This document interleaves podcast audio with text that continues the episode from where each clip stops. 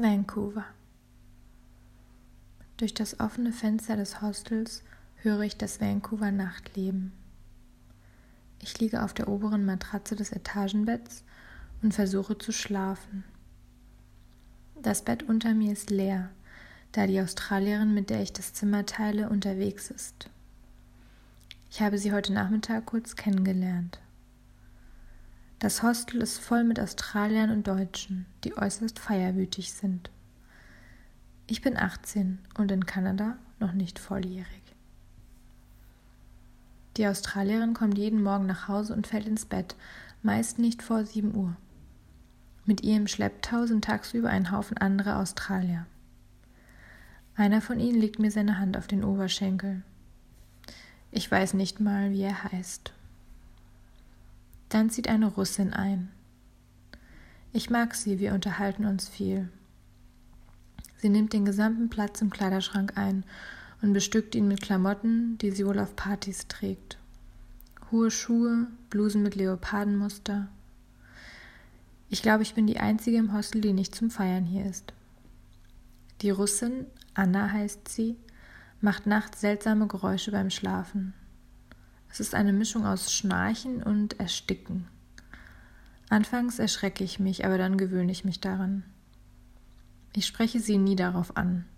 Ich denke, niemand will auf seine seltsamen Eigenheiten beim Schlafen angesprochen werden, vor allem nicht von einer völlig Fremden.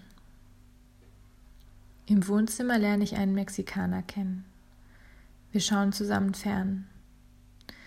Er scheint recht einsam zu sein, also lädt er sich prompt selbst zu meinen Plänen am nächsten Tag ein.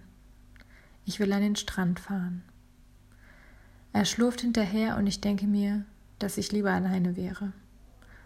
Abends, nachdem wir in einer Bar waren, sage ich ihm, dass ich jetzt dringend packen muss. Er ist enttäuscht, beinahe wütend. Ich zucke mit den Schultern. In einer Kneipe, 200 Meter vom Hostel entfernt, sitze ich tagsüber und schaue das Fußball-WM-Spiel gegen Ghana. Ich bestelle mir einen belegten Bagel. Gerade als er mir auf den Tisch gestellt wird, spricht mich ein Mann vom Tisch links neben mir an. Wen feuerst du an? fragt er.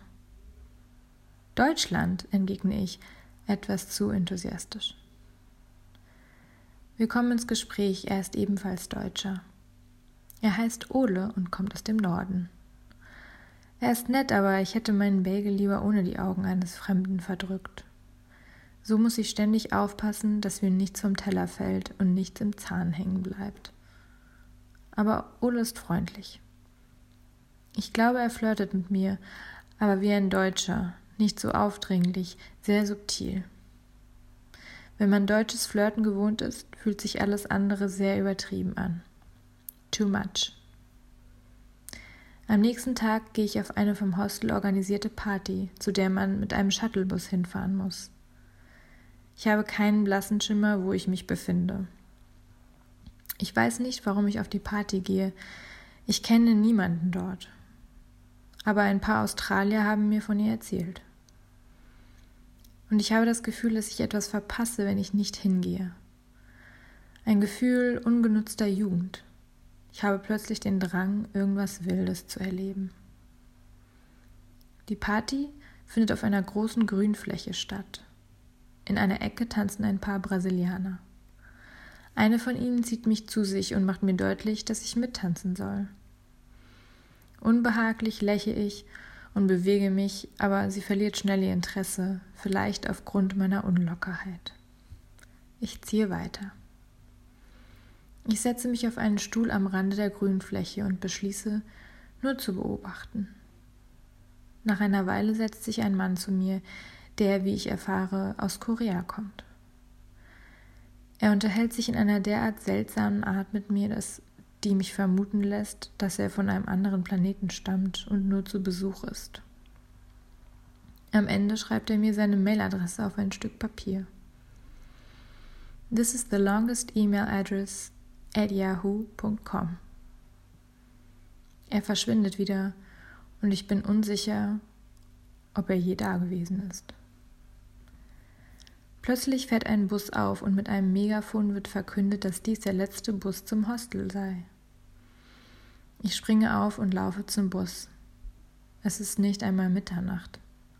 Erwachsensein hatte ich mir anders vorgestellt. An meinem letzten Abend in Vancouver treffe ich Ole auf ein paar Drinks. Obwohl ich nicht volljährig bin, bestellt er die Getränke und niemand fragt genauer nach. Ole erzählt mir, dass er eine Schilddrüsenüberfunktion hat und deshalb praktisch nie zunimmt. Ich nicke beeindruckt. Wir haben eine gute Zeit zusammen. Es ist schön, am anderen Ende der Welt auf nette Menschen zu treffen. Als wir ins Hostel zurückkehren, weiß ich, dass ich jetzt mit zu ihm aufs Zimmer gehen könnte. Aber ich bin nicht so wild, wie ich wünschte. Und ich habe das Gefühl, dass der Abend genau hier enden muss, an diesem Punkt, damit es eine Begegnung ist, an die ich mich immer wieder gerne erinnere. Ich sage Ole, dass ich noch packen muss, weil ich morgen abreise. Diesmal stimmt es wirklich. Er lächelt. Wir umarmen uns und ich laufe die Treppen rauf, den kahlen Flur entlang, in dem es immer nach Desinfektionsmittel riecht.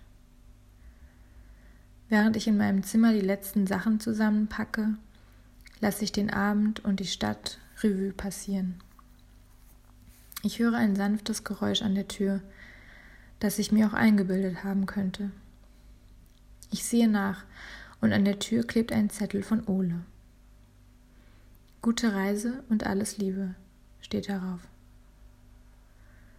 Ich lächle, stecke ihn ein und gehe zurück ins Zimmer.